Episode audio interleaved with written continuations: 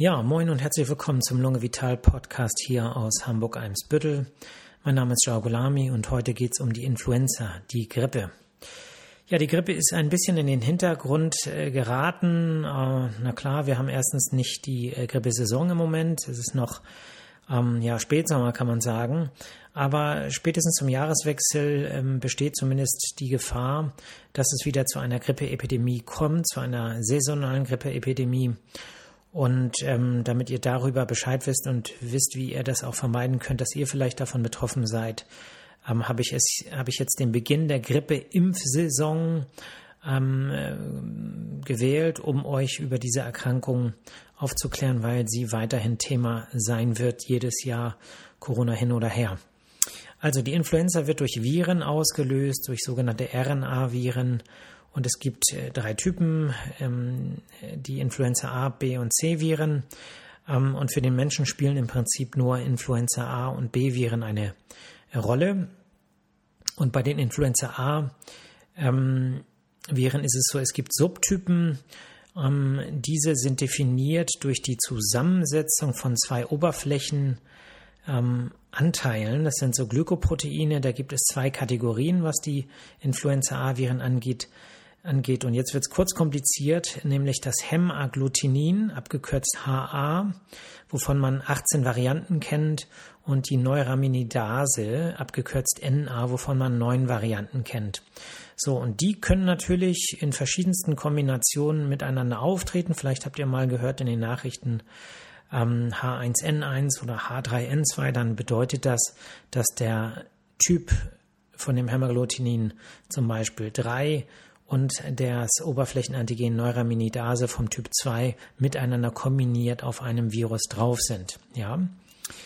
Ähm, Im Übrigen sind es, was die äh, äh Influenza-A-Viren angeht, vor allem diese beiden Virustypen H1N1 PDM09 und H3N2 Viren Subtypen, die in, ja, die immer wieder zu ähm, saisonalen Epidemien führen. Beim Influenza B-Virus sieht das ein bisschen anders aus. Es gibt keine Subtypen, es gibt aber zwei genetische Linien, die sogenannte Yamagata-Linie und die Victoria-Linie, ähm, von denen auch äh, Viren an saisonalen Epidemien beteiligt sind. Wenn man sich jetzt ein ähm, zum Beispiel einen Influenza-A-Virus vorstellt, dann muss man dazu wissen, dass die RNA ähm, in einzelnen Gensegmenten ähm, äh, vorliegt. Und ähm, das ist ganz wichtig, um zu verstehen, warum die äh, Virustypen variieren.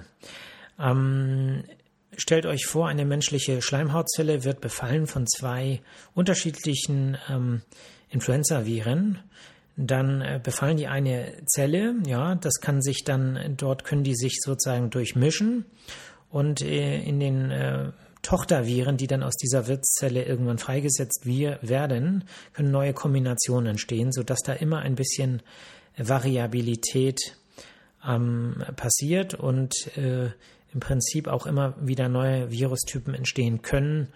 Und äh, das ist zum Beispiel auch ein Grund, warum man ähm, die Grippevirus-Impfung auch immer wieder ähm, neu, also saisonal äh, machen sollte also sich impfen lassen sollte, ja. Ähm, das Influenza-Virus, also Influenza-Virus-Infektionen sind weltweit verbreitet. In Deutschland treten sie saisonal vor allem in den äh, Wintermonaten auf. Meistens geht das im Januar los. Januar, Februar, März sind so die wichtigsten Monate. Insofern sollte man auch davor möglichst äh, bereits geimpft sein. Man muss dazu sagen, in tropischen Ländern äh, treten Grippe Erkrankung ganzjährig auf und man kann sagen, dass die Grippe eigentlich die häufigste Reiseerkrankung ist. Ja, es bedeutet, viele denken daran, sich vor einer ähm, Reise gegen äh, ja, irgendwas zu tun gegen Malaria, wenn es ähm, in die Tropen geht, oder sich gegen Tollwut impfen zu lassen. Aber ähm, Basis und das viel wahrscheinlichere ist, dass es die Grippe ist, die eintreffen kann. Insofern auch vor Reisen ganzjähr, ganzjährig wichtig, äh, sich zu impfen.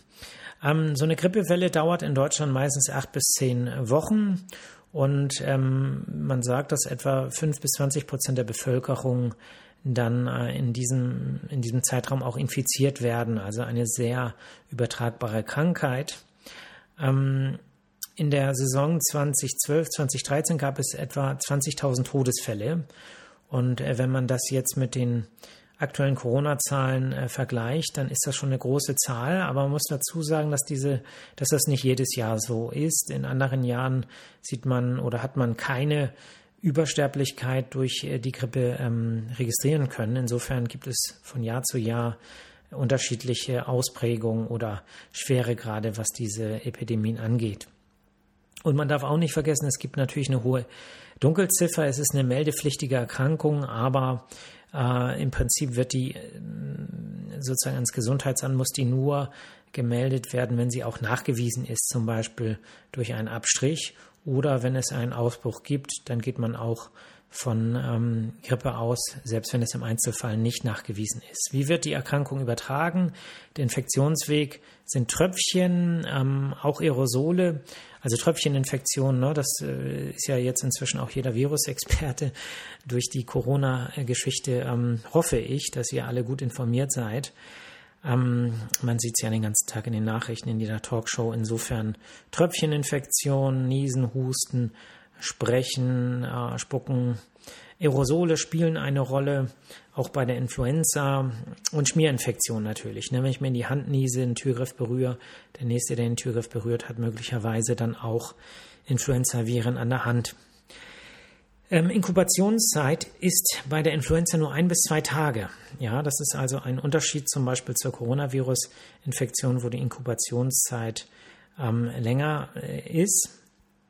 Und äh, ja, die klinischen Beschwerden bei einer äh, Grippe sind vor allem ein plötzlicher Krankheitsbeginn. Ja, es geht relativ schnell los, dass es einem einfach schlecht geht, häufig mit Fieber, nicht immer, häufig Husten, häufig Halsschmerzen, Kopf-Gliederschmerzen, allgemeine Schwäche, äh, Schnupfen, aber auch Übelkeit, Erbrechen, Durchfall können auftreten. Es gibt aber auch ähm, Fälle, wo es nur ganz äh, leichte Symptome gibt. Ne? So als Faustregel kann man sagen, dass so ein Drittel der Patienten gar keine Symptome hat, ein Drittel hat nur einen milden Verlauf und ein Drittel hat einen schweren Verlauf. Ja, die Krankheitsdauer selber beträgt in der Regel fünf bis sieben Tage. Und ähm, es gibt natürlich Komplikationen, vor denen man Angst hat. Ähm, einige Komplikationen äh, betreffen die Atemwege selber. Zum Beispiel kann es zu einer Pneumonie, zu einer richtigen Lungenentzündung des Gewebes durch das Virus führen. Es kann aber auch zu bakteriellen Superinfektionen führen in der Lunge, in den Bronchien oder auch im Lungengewebe. Das kann man sich so vorstellen, dass wir ja überall auf und in unserem Körper Bakterien haben.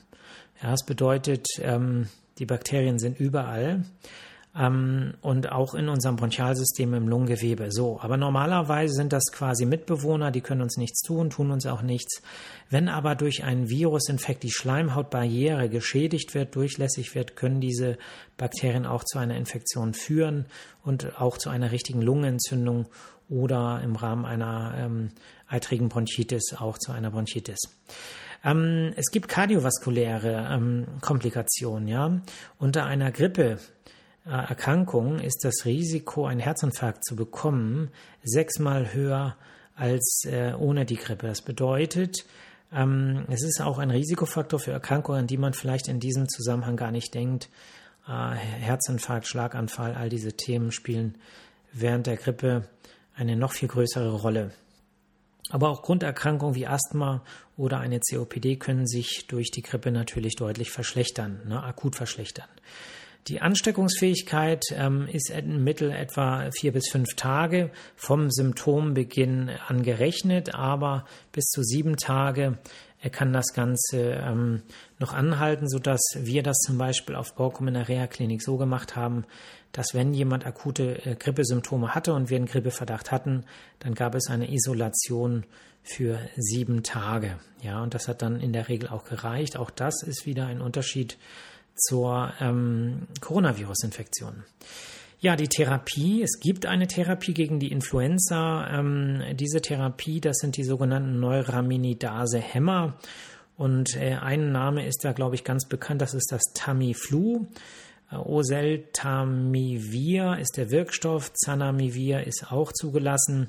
Und ähm, diese ähm, ja, Antivirusmittel wirken sowohl gegen Influenza A als auch B-Viren. Es gibt kaum Resistenzen, aber, und das ist wichtig, eine Therapie macht eigentlich nur innerhalb der ersten 48 Stunden Sinn. Ähm, sie kann dann zu einer Verkürzung der Symptome und einer Abschwächung und Abmilderung der Symptome führen. Und als Faustregel kann man sich merken, je früher die Therapie beginnt, desto besser. Wenn man also nach vier Tagen feststellt, oh, man hat die Grippe, dann macht eine Therapie mit diesen Medikamenten eigentlich keinen Sinn mehr. Nebenwirkungen sind möglich, Übelkeit, Erbrechen,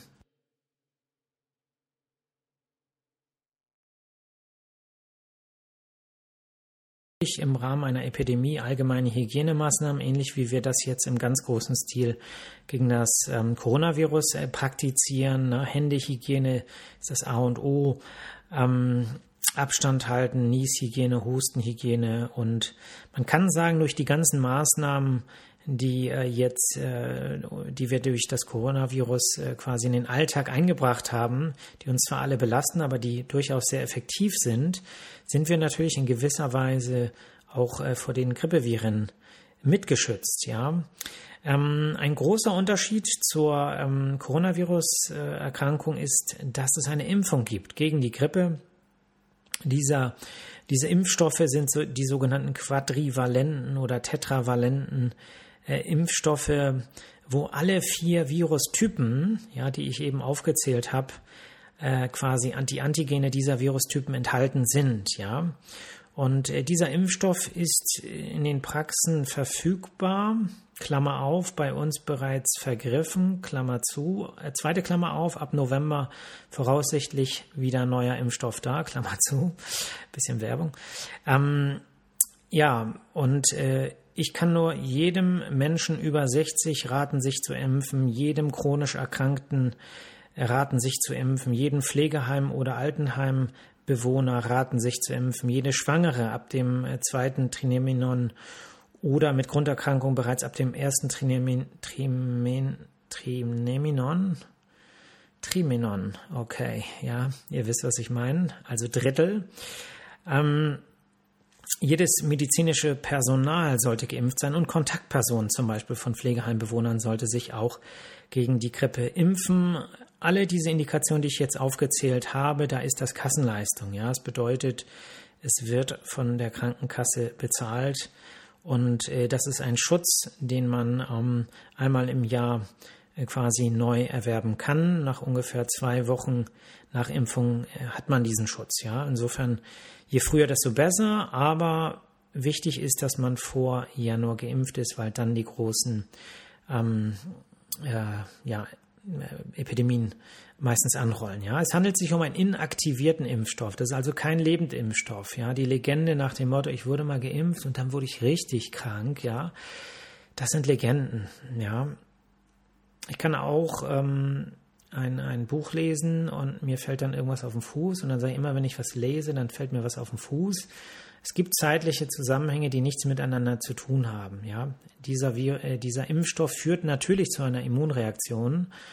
Äh, das will ich ja, aber äh, man wird dadurch keine Grippesymptome kriegen. Ähm, es gibt auch Lebendimpfstoff. Es gibt einen, der ist zugelassen für 2- bis 17-Jährige. Ähm, das ist ein Nasenspray, aber der hat, spielt praktisch in der klinischen Versorgung keine Rolle. Theoretisch kann man auch mit Tamiflu ähm, äh, eine Prophylaxe machen, entweder ja, zum Beispiel, ich, ich weiß jetzt, äh, ich hatte Kontakt mit einem ähm, Grippe-Patienten, habe es aber zu dem Zeitpunkt nicht gewusst. Dann kann ich natürlich hinterher äh, Tamiflu nehmen. Man macht das häufig in, ja, bei bestimmten Risikokonstellationen. Wenn es Ausbrüche gibt, kann man natürlich das Ausbruchsgeschehen dadurch eindämmen. Man muss aber wissen, der Schutz beträgt nur 60 bis 90 Prozent. Gut, ähm, ich möchte noch einmal äh, die Unterschiede zur ähm, Corona-Epidemie oder zur Corona, zur Covid-19-Erkrankung äh, betonen. Ja, das heißt, die Grippe ist ne, also andersherum. Ähm, Covid-19 ist nicht einfach nur eine Grippe, denn im Gegensatz zu Covid-19 haben wir bei der Grippe die Möglichkeit zu impfen. Ja, wir haben Therapie Wir haben eine kürzere Inkubationszeit, ein bis zwei Tage. Das bedeutet, ähm, die Frage, ob jemand infiziert ist, ist nach spätestens zwei Tagen beantwortet, indem man in der Regel dann Symptome sehen kann. Und wir haben auch eine deutlich kürzere äh, Infektionszeit und müssen deswegen ähm, vier bis fünf Tage ist die Infektionszeit im, äh, ne, bis sieben Tage ist möglich. Das heißt, wenn wir sieben Tage isolieren, Quarantäne einhalten, dann ist das Ganze nicht mehr ansteckend und das unterscheidet doch deutlich, äh, unterscheidet sich doch deutlich von der ähm, ja, Covid-19-Erkrankung. Insofern nutzt die Möglichkeit, dass man sich vor dieser auch lebensgefährlichen Erkrankung erschützen kann, bis auf einen kleinen Pieks und vielleicht ein bisschen Rötung und äh, Druck am Muskel, äh, wo man sozusagen geimpft wird, habt ihr nicht zu befürchten, ja. Ja, als Quelle ähm, möchte ich die Seite des Robert Koch Instituts angeben, auch für Informationen, die ihr darüber hinaus ähm, ja, äh, benötigt. Ähm, klickt da mal rein und äh, zu allen möglichen Infektionskrankheiten findet ihr da erstklassige Informationen. Ja, damit sind wir auch schon am Ende der heutigen Folge. Ich hoffe, es hat euch Spaß gemacht zuzuhören. Ich hoffe, ihr habt ein bisschen was gelernt und vor allem hoffe ich, dass ihr euch gegen die Grippe impfen lasst. Ähm, sprecht euren Hausarzt, sprecht eure Fachärzte darauf an. Wie gesagt, seit Anfang des Monats gibt es den neuen Impfstoff in der Regel parat, hier auch demnächst wieder. Ja, ich wünsche euch allen ein schönes und erholsames und gesundes Wochenende mit hoffentlich viel Bewegung, mit hoffentlich schönen Momenten einer guten Zeit, die euch selber gut macht, denn meistens ist es so, dass das andere nicht für einen machen. Ähm, das soll kein Groll hervorrufen und ähm, wir tun eben selber Gutes für uns. Das ist unsere erste Pflicht. Es ist auch nicht die Pflicht von anderen Menschen für uns was Gutes zu tun, aber es ist die eigene Pflicht für sich selbst, äh, etwas Gutes zu tun Gut heißt Bewegung, gut heißt stressfrei, gut heißt sich selber nicht unter Druck zu setzen, das Leben gelassen nehmen, aber eben auch für andere da sein bis zu einem gewissen Grad. Und da hoffe ich, seid ihr an diesem Wochenende erfolgreich und wenn nicht, auch das nicht so ernst nehmen. Ich wünsche euch eine schöne Zeit und hoffe, dass ihr mir am Freitag wieder zuhört. Bis dahin, ciao.